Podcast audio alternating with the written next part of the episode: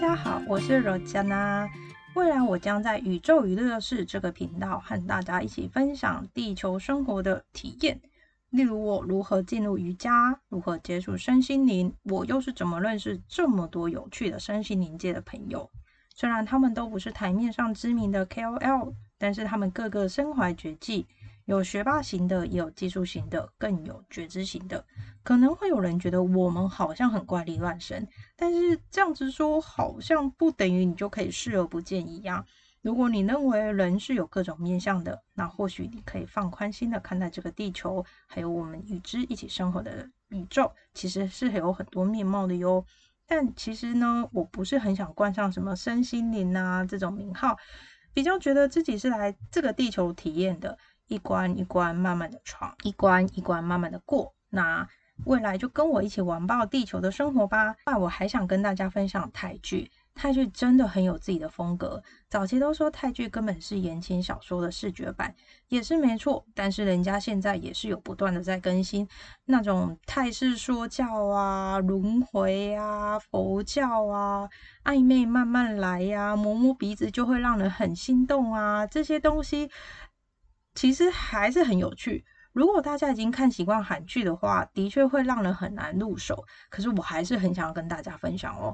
那第一集我就会来跟大家分享，就是我心中的泰国女生 PM 制作的泰剧《是你》。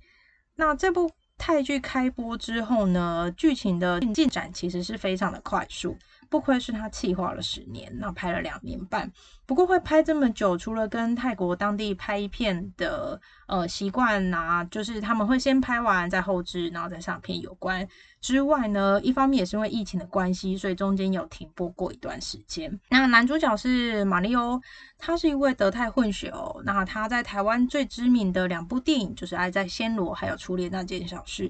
当时候初恋那件小事，就是引发我去学习泰文的动机啦。那女主角雅雅，其实我当时候看了泰国的山海系列剧。逐梦庄园，他在里面演了其中一部，那觉得就是他真的超级可爱的。去泰国出差的时候，我还直接请人帮我买了他代言的 Miss Tin 眼线笔。当时候直觉觉得泰国天气这么热，它可以用，我也可以用。而且这个时候的台湾保雅根本就还没有进这个 Miss Tin 的眼线笔，所以我当时候也是走在时代的尖端呐。